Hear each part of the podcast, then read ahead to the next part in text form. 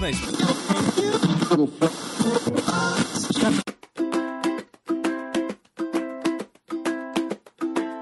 Olá a todos, aqui é Paulo Vinícius, né, um dos membros da equipe do Perdidos na Estante e a equipe do seu podcast favorito está de férias, recarregando as baterias para a temporada de 2022.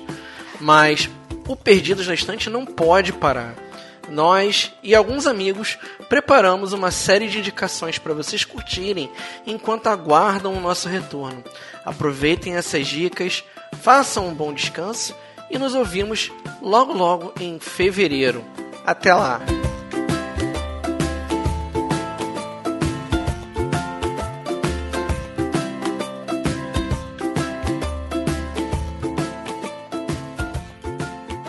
Olá a todos, aqui é a Nilda do site Mitografias e do podcast Papo Lendário. Hoje eu vou falar para vocês sobre uma série que assisti muitas vezes nos últimos anos. Talvez a que mais tenho assistido na minha vida. É a série Uma Odisseia Coreana, que está na Netflix, pelo menos até o momento. Trata-se da modernização de uma das histórias mais conhecidas e antigas da China, do Japão e da Coreia também, que é a Jornada para o Oeste. Para quem não conhece essa história, ela conta a viagem de um monge chinês rumo à Índia, em busca de pergaminhos sagrados de Buda.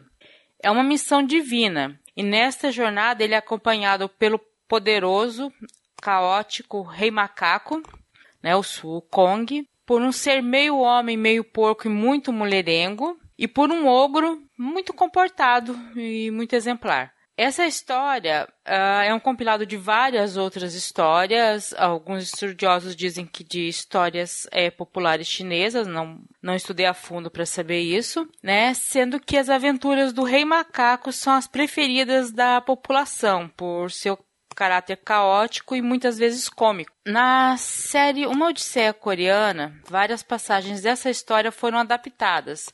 Algumas fusões entre personagens ocorreram. Bom, é uma modernização da história. O monge budista foi substituído por um, uma mulher, a heroína da história, que é a Jin Seumi. Desde criança, ela tem o poder de ver seres sobrenaturais. Tem muito medo deles e não entende isso. E quando ela vira adulta, ela acaba sendo encarregada de evitar uma grande tragédia. Nisso ela conhece os outros personagens, que é o parceiro dela, né, que é o, o representante, o que seria o Rei Macaco, que é o Sogong, que é o nome coreano do Rei Macaco nas, na, na Odisseia, tá? Só por curiosidade, na China ele é o Sun Wukong e no Japão ele é o Son Goku. É um nome com sonoridade bem parecida.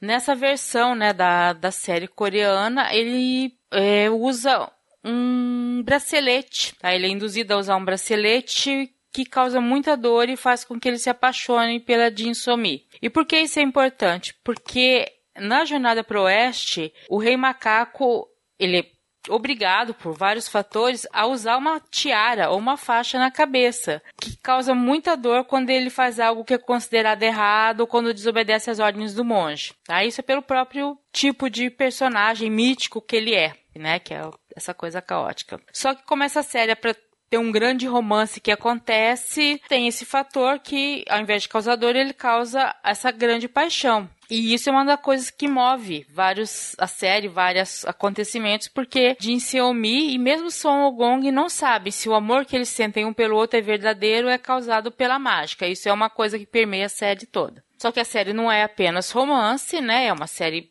tem até algumas coisas cômicas e tem coisas sobrenaturais. E aí a gente tem o segundo personagem, né, importante, ou melhor, o terceiro personagem importante, que é o Rei Domônio que é um apresentador de TV que também é, tem uma empresa que gerencia astros do pop coreano. E ele faz isso por quê? Para que ele é, com gerenciando shows desses astros, a adoração que os fãs têm por esses astros é, gera uma energia, né, energia para os deuses e ele acumula em esferas essa energia, tá? E isso faz ele se tornar mais poderoso, e isso tem uma importância durante toda a história. E até vai revelando por que, que ele faz isso, porque ele é um personagem muitas vezes cômico na durante durante os embates, porque ele tem vários embates com o Son Goku, mas ele tem uma história bem dramática e triste. Você fica torcendo para ele resolver essa história dele durante a série. Aí também temos outros monstros na história, e aqui falar que a série traduziu como monstros, né? O que seriam seres sobrenaturais apenas. Que são seres que não são bons nem ruins, tá? Não são demônios. Eles são seres sobrenaturais, cada um com seu interesse, e todos eles são algum tipo de animal, né? O Rei Demônio é um um touro branco, o Son Goku é um macaco, e aí a gente tem o PK, que é o homem porco, né, que é o porco da história, mulherengo, que é um grande astro pop. A gente tem a senhora Mar,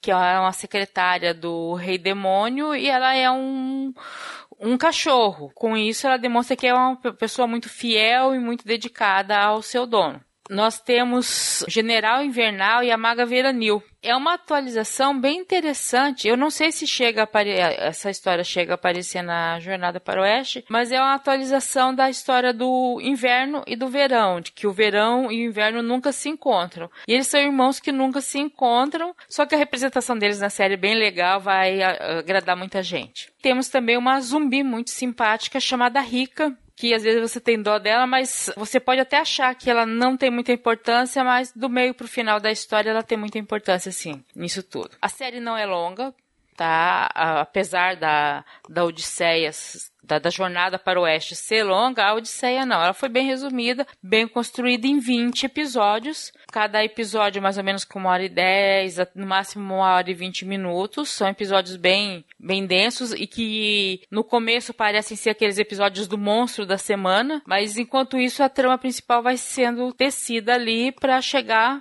a um desfecho final. E aí vale lembrar que essa é uma história coreana com base numa lenda chinesa e que ela não é como as nossas histórias ocidentais ou as histórias que Hollywood nos vende, que tem sempre uma jornada do herói, com meio, começo, fim, você tem certeza de como que é o fim dela. Não é. A moral da história é outra, os objetivos são outros, então ela não tem essa estrutura nossa. Então, se você não está acostumado com história coreana, é uma boa série para você pegar uma narrativa um pouco diferente do que a gente está acostumado aqui no Ocidente. Só preparem bastante lenços para chorar no final, tá? É muito emocionante o final dessa série. Vai ser difícil falar mais sem contar é, muito spoiler, tá? Apesar de ser baseada numa história de, mil, de 500 anos atrás, porque essa história foi compilada há mais de 500 anos atrás, no, na estrutura que tem hoje, tá? E só vou dizer que tem muitas referências a deuses, a lendas, algumas coisas que eu não consegui pegar só assistindo, vocês não vão pegar só assistindo, vão ter que pesquisar e talvez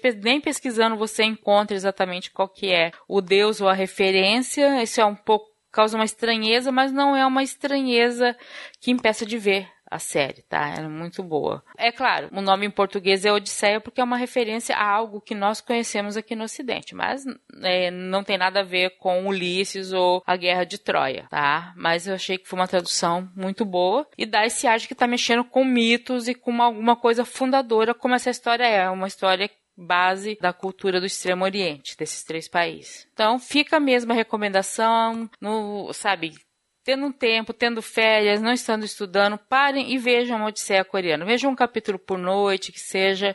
Tem legendado, tem dublado, para todos os gostos, para vocês assistirem e se inteirar um pouco sobre a cultura e a mitologia coreana. É isso. E acessem o site do Leitor Cabuloso, acessem o site do Mitografias, escutam os podcasts, leiam as resenhas, os textos e comentem. comentem. Abraços. Não teríamos episódio hoje se não fosse a maravilhosa da Janaína Vieira e demais pessoas que contribuem conosco lá no Catarse e no PicPay. Se você quer ouvir o seu nome aqui de agradecimento, considere fazer uma contribuição lá pra gente também.